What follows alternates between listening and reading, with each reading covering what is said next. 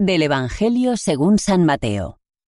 En aquel tiempo dijo Jesús a sus discípulos, Cuando recéis, no uséis muchas palabras como los gentiles, que se imaginan que por hablar mucho les harán caso.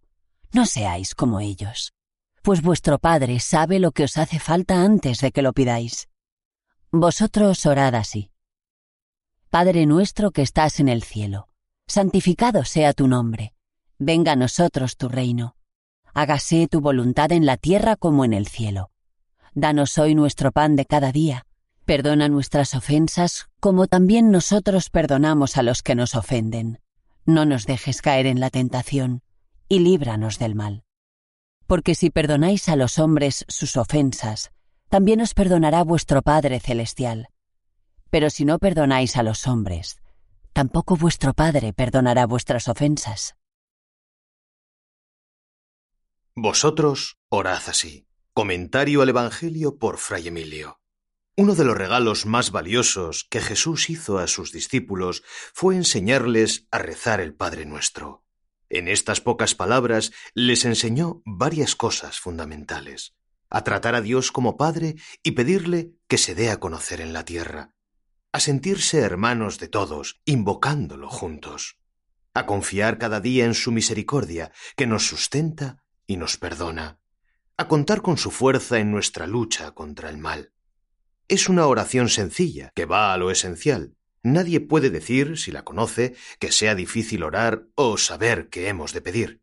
Es además expresión de la libertad y la confianza con que podemos dirigirnos a Dios. Jesús nos enseñó a sentirnos como Él en la presencia del Padre.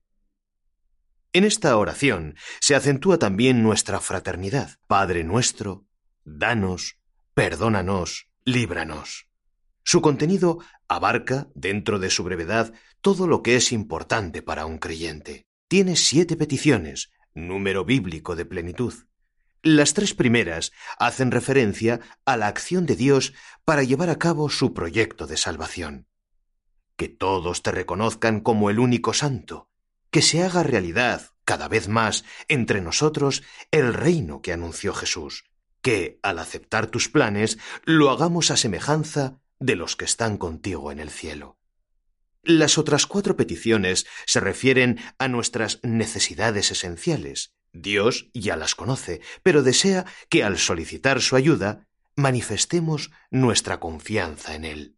Danos hoy solo lo necesario para nuestro sustento de este día que tu misericordia nos perdone y nos mueva a perdonar, que logremos superar las ocasiones de pecado, que el mal que nos acecha no pueda con nosotros.